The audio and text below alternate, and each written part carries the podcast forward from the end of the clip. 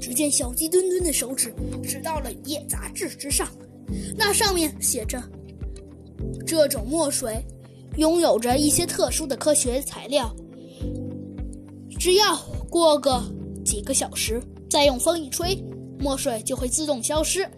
但是，如果还想再重现文字的话，需要再把墨水再涂上去。”小鸡墩墩看了这些文字，二话不说，一下子像风一样跑出去了。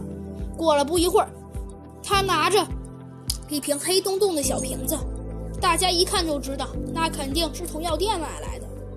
只见他拿着那个小瓶子，二话不说，一下子就把这些墨水泼拉在那张纸上了。老山羊没弄懂怎么回事，他刚想责骂几句，可是忽然看见纸上的那些印记消失了，而且重现的是那些文字，上面清清楚楚的写着：“老山羊今日与狐狸先生一共签合同一千万。”终于，狐狸先生。和黑猫大黑受到了法律的制裁，他们都被关进监狱里。当然了，老山羊也得到了一个非常好的结果。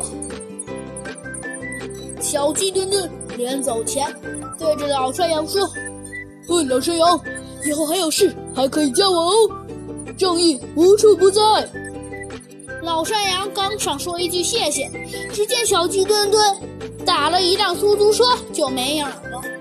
老山羊在背后笑了笑：“嘿嘿，这孩子还挺懂事儿啊。”